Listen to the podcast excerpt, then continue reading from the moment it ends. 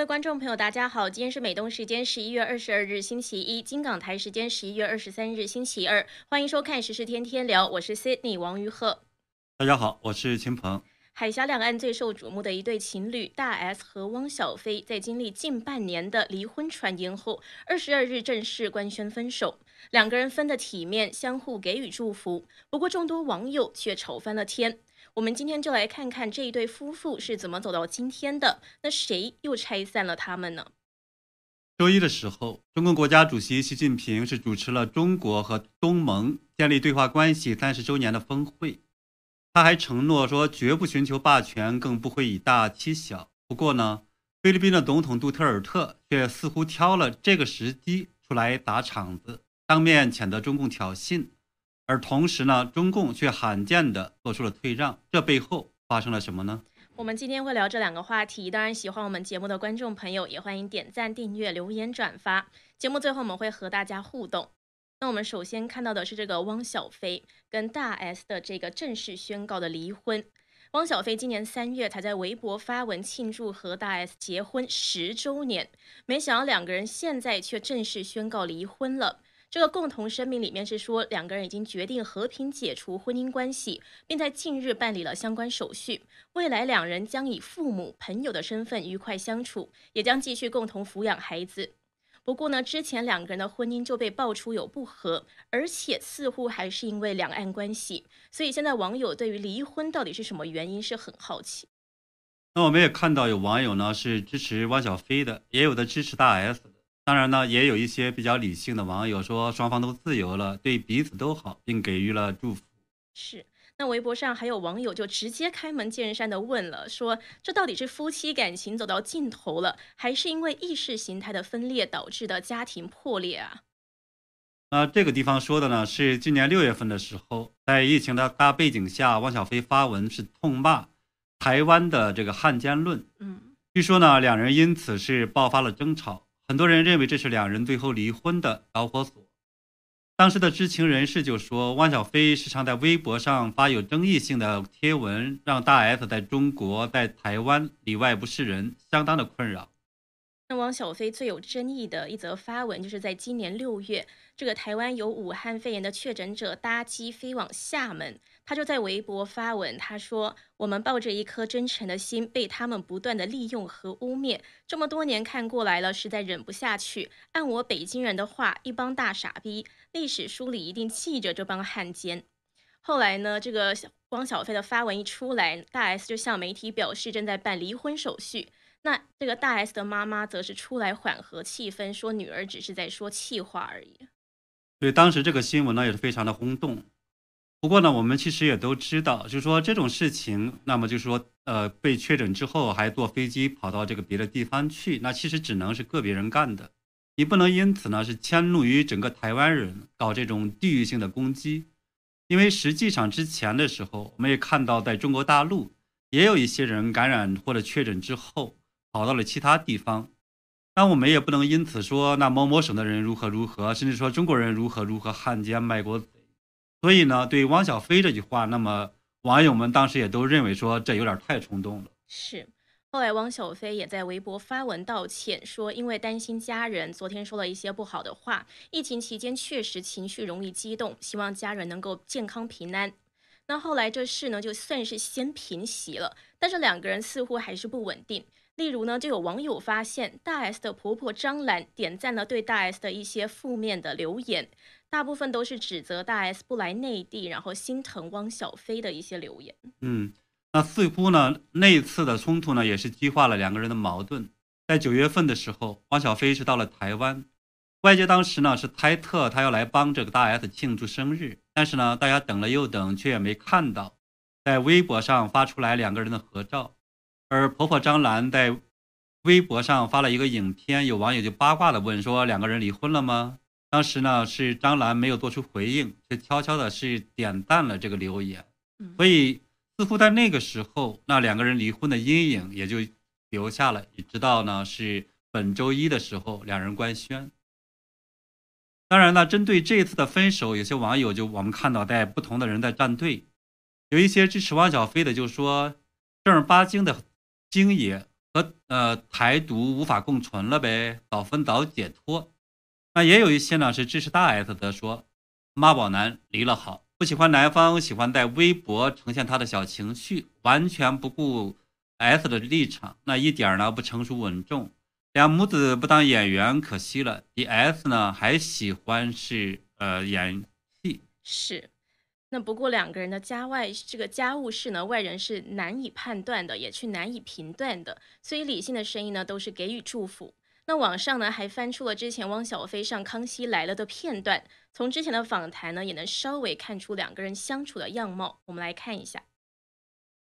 经历过就是两个人要 退一步的那个过程吗？对，比如说像我们在哪里生活呀，哪里带孩子啊，像小孩教育，有了孩子以后会会有一些这方面的。就是实际点的想法吧。你说以前两个人在一起生活，没有到这种原则性的问题，是吧？可是大概到第三四天，他就会觉得他该回来了。对我最多最多离开就是四天。所以我们看到两个人的确是分处两地，结婚后得面临一些现实的问题。不过也看得出来，大 S 相当依赖汪小菲的，就是希望他多陪陪他。嗯，对。那汪小菲呢，看起来也是非常的这种去理解大 S 的心情呢，也是。经常的来往于这个台湾和大陆这两地，来来回回跑了很多次。那我们也知道呢，这两个人是一见钟情。那大 S 呢，当时就在心里说，呃，要给这个汪小菲生孩子，为他下厨房。而当时的大 S 呢，是正处在事业的一个巅峰期，所以对他来讲，这是一个非常大的一个决定。那么后来呢，大 S 是为汪小菲生了两个孩子，那几乎呢是放弃了全部的事业。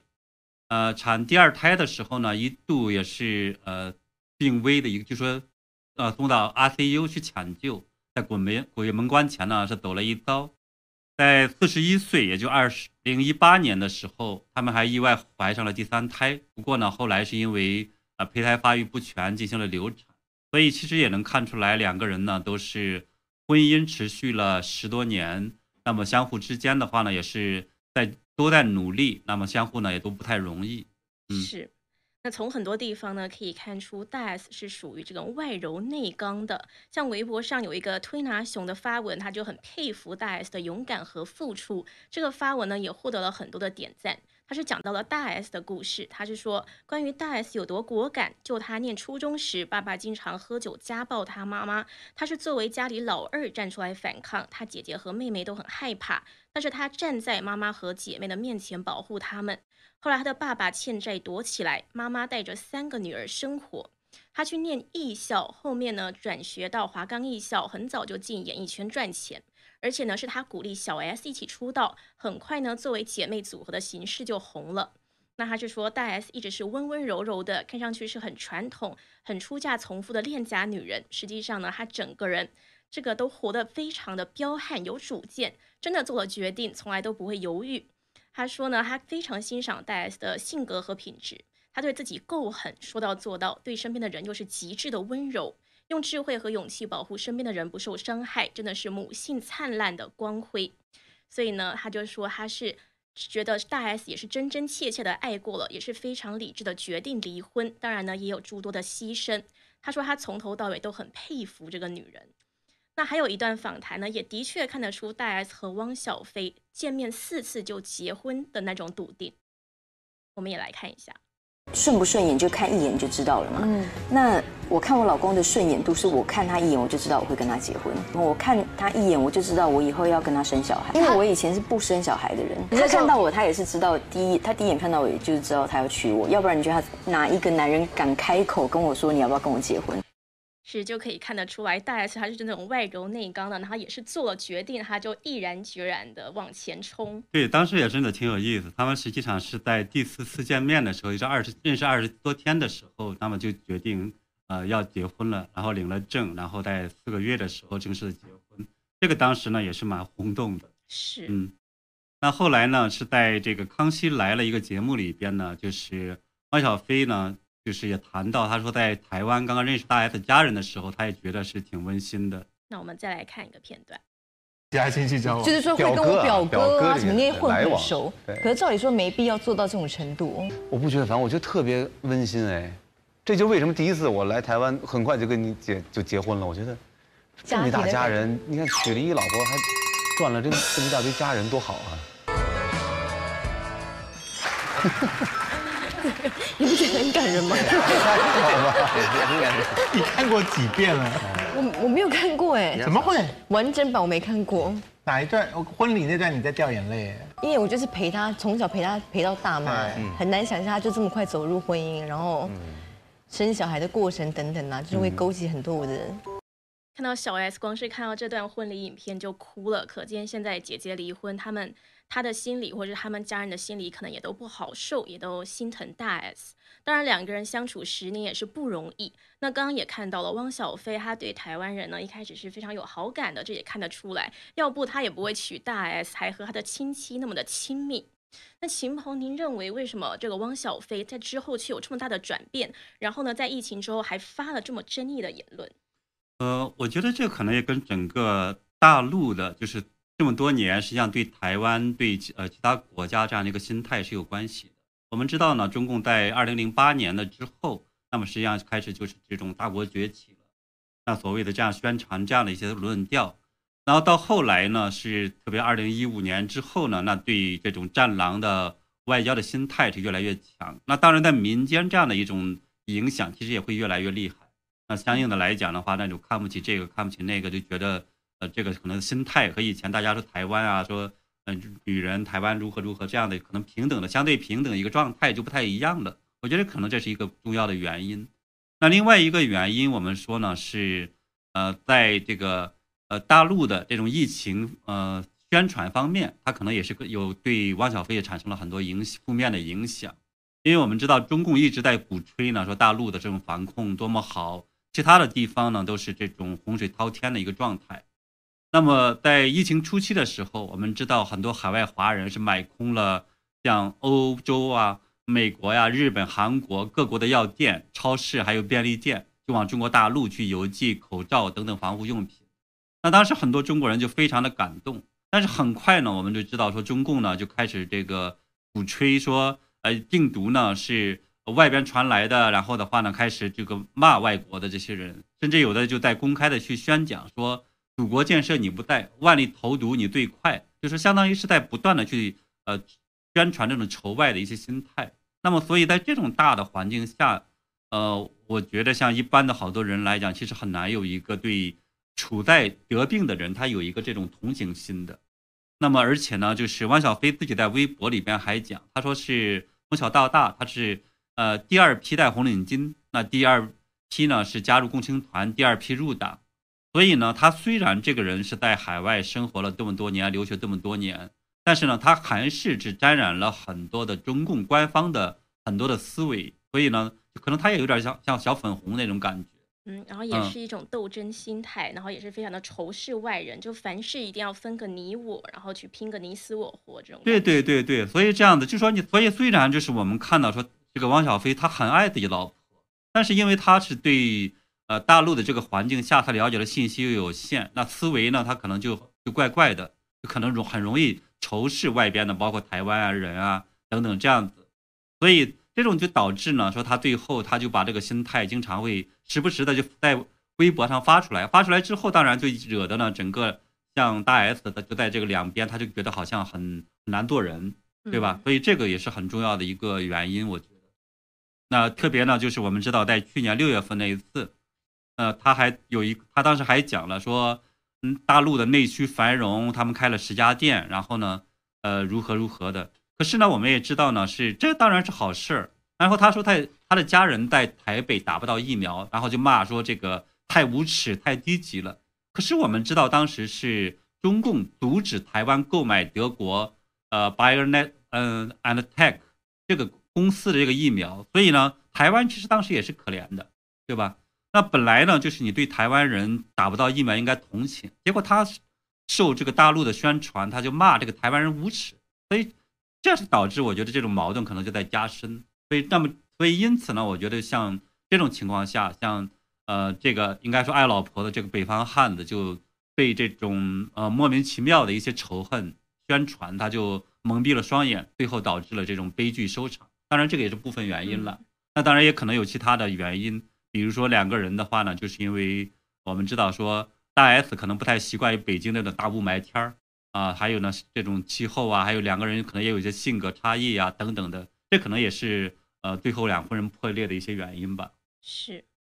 那当然呢，这个。现在看到两个人是和平的分开了。二十二日中午的时候，大 S 独家回应了苹果新闻网，说到两个人离婚的事情。他对于离婚原因，他是透露说聚少离多，渐渐的就变成了友谊。他还祝福前夫呢，就是汪小菲能够找到第二春。他说希望他能够找个更适合他的伴。他还说，我希望汪小菲永远过得比我好。呃，对我，我们作为呃旁观者来讲呢，当然我们也是祝福他们的话呢，个人上来讲以后能够生活的更好。那么也我觉得也不要因此的话又留下什么样的仇恨。毕竟呢，作为夫妻一场，而且有自己共同的孩子，我觉得还是应该去尽好朋友还有父母的一个责任。是，那他们的这个共同的离婚宣言里面呢，也是这样子说的。那当然呢，很多理性的网友呢，都还是祝福他们的，说他们两个人呢之后呢，可以平安的各自安好。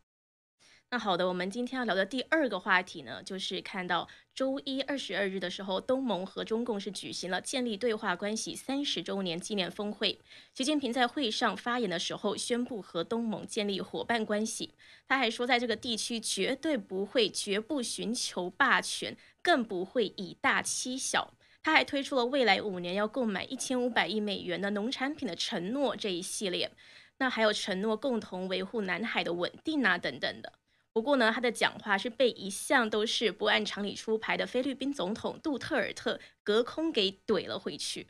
对这个呢是比较有戏剧性的。我们就看到这一次的峰会呢是由呃习近平还有东盟的轮值主席文莱的苏丹共同来主持的。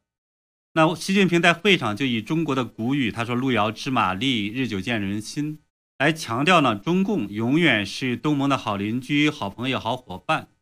不过呢是。呃，菲律宾总统杜特尔特他就没有因为现在是呢三十周年这样的一个呃纪念的重要的一个活动的时候，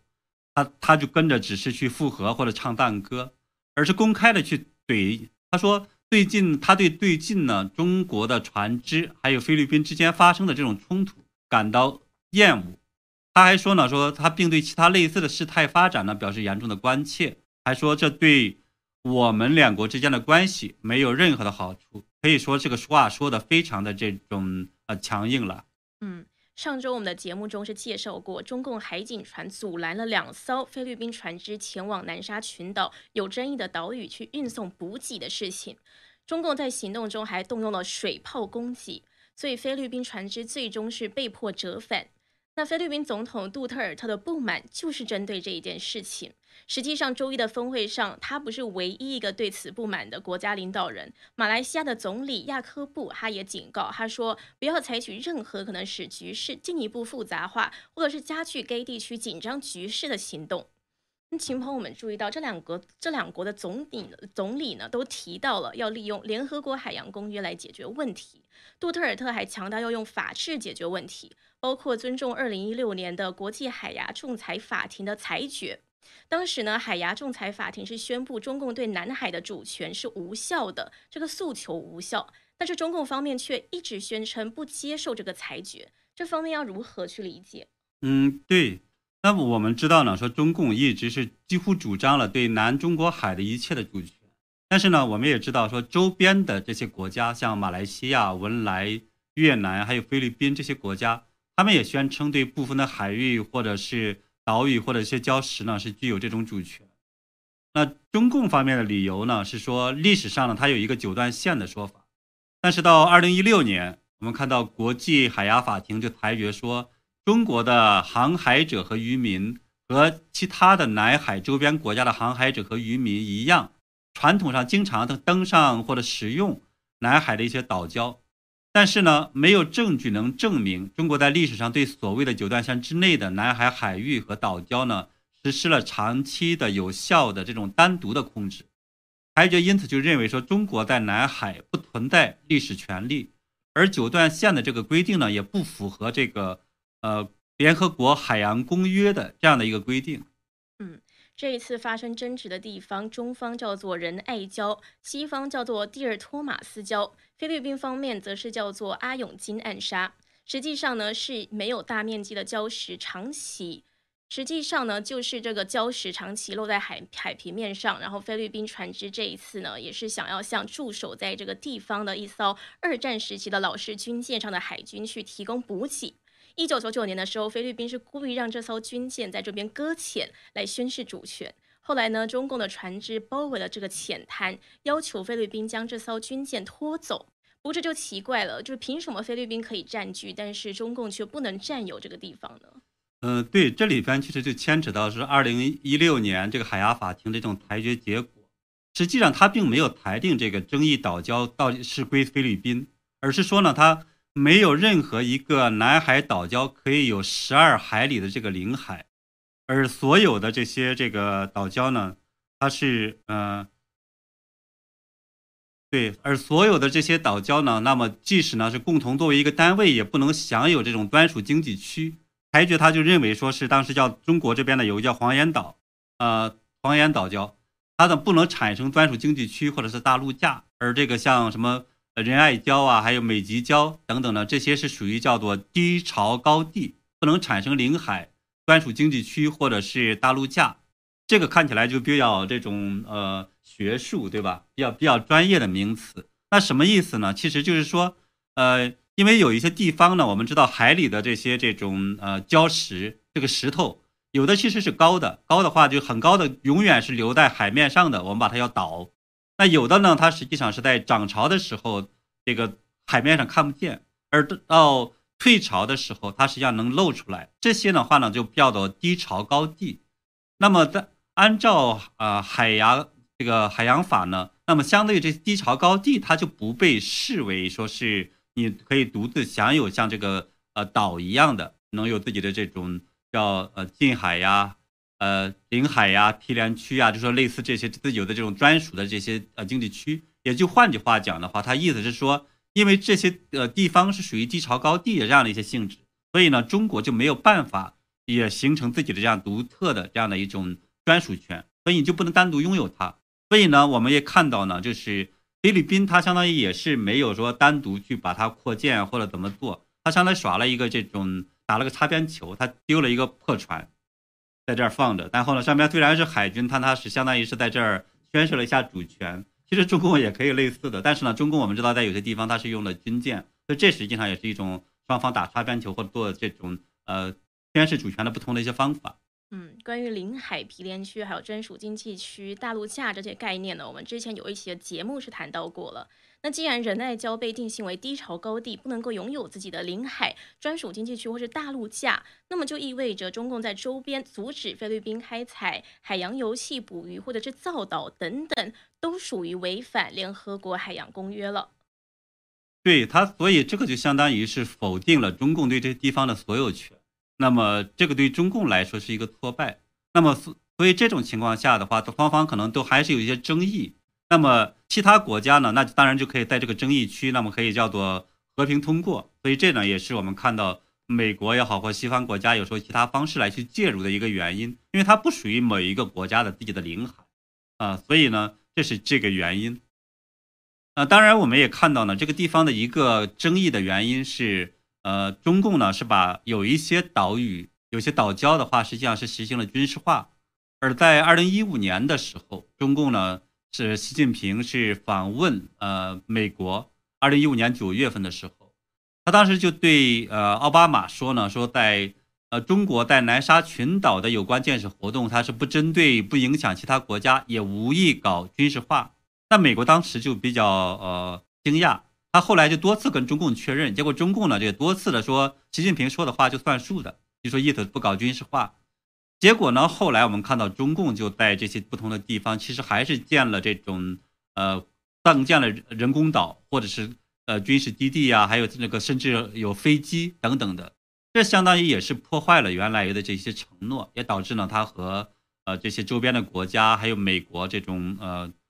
这种冲突加剧的一个原因。嗯，那这边呢还发生了比较戏剧性的一幕，就是在菲律宾总统还有马来西亚的首相对中共提出抗议的这个这一天，就周日二十一日的时候，菲律宾国防部长洛伦扎纳他是表示说，已经指使军方派遣补给船再度使回仁爱礁，并称这一次中国不会干涉。他是说，根据他和中共大使的谈话，中共已经不会去干涉他了。而且呢，菲律宾的补给船驶回仁爱礁的时候，也没有海军或者是海警护送。秦鹏，您认为一向强硬的中共为什么会做出这种退让了？对这个中共的话呢，看起来就上一次是拿这个就是我们叫海警船用水炮把它给冲走了，对吧？这一次呢，看是允许呃菲律宾的船只直接回来，而且不需要海军或者海警船护航，所以很明显，中共是做了非常大的一个让步的。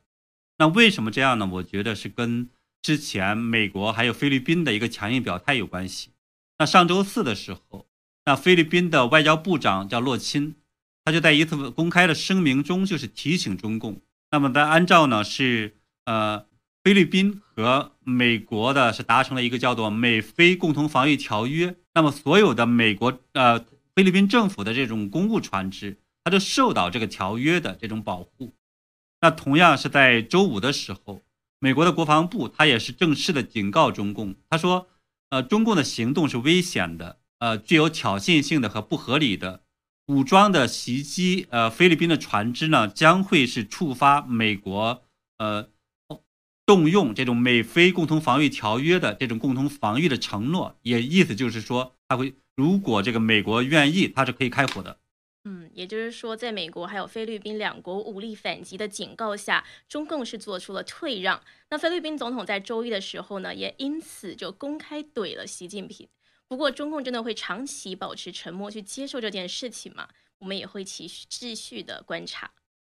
那我们今天节目呢，我们是聊到了这个大家都非常关注的大 S 还有汪小菲离婚的这件事情。那我们也谈到了这个两个人这一路走到今天呢，到底又是遇到了什么事情呢？因为什么而离婚呢？这也是大家一直在猜测的。另外，我们也聊到了这个菲律宾总统当着习近平的面是怼了他说的话，然后呢，他还说他憎恨最近的冲突。结果呢，后来中共呢在美菲的这个武力反击的警告下呢，是让步了。那我们一样在节目的最后和大家互动一下。有一位网友说：“菲律宾就是中美两国都想捞啊，这个狗与小粉红不得入内。”这名观众，对我们看到有好有一些网友是很明确的在支持和恭喜这个大 S，还在讲，有的人在讲呢，说是呃。汪小菲被呃他妈妈洗脑，他妈妈被中共洗脑，然后呢说大 S 不接受这种类似战狼啊或什么等等的，但是大家不同的看法了啊。当然也有的人呢在讲说是大 S 呢，他是说他觉得比较亲中共。当然我觉得其实个人上看呢，就是嗯两岸我们讲说有时候有这种婚姻啊或什么的，其实我觉得某种意义上这是男欢女爱的一些事情，其实是可以理解的。但是呢，可能恰恰是因为有了中共。所以把好多事情是搞得非常的复杂，那逼着呢大家是在这个过程中是不得去表不表态，否则的话呢，中共可能会呃通通过这个方式那个方式进行打击报复啊。所以我觉得其实呃某种意义上来讲的话，我觉得对呃他们这些人的话，我是表示同情的。而对于呃中间的这个祸害者，像中共的话，我觉得其实更该指责的是他，中共，嗯。桑桑也在说，缘来缘去再正常不过，这个缘是缘分的缘。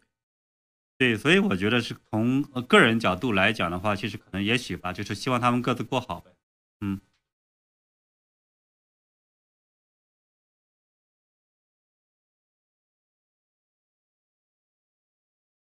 是，这非常大家都在聊这个大 S 跟汪小菲的。那的确有一些人就是说，大 S 觉得自己是中国人。嗯，对，还有一个网友呢，叫高希丽，他在讲呢，说是菲律宾这么好，为何去阿拉伯国家做佣人？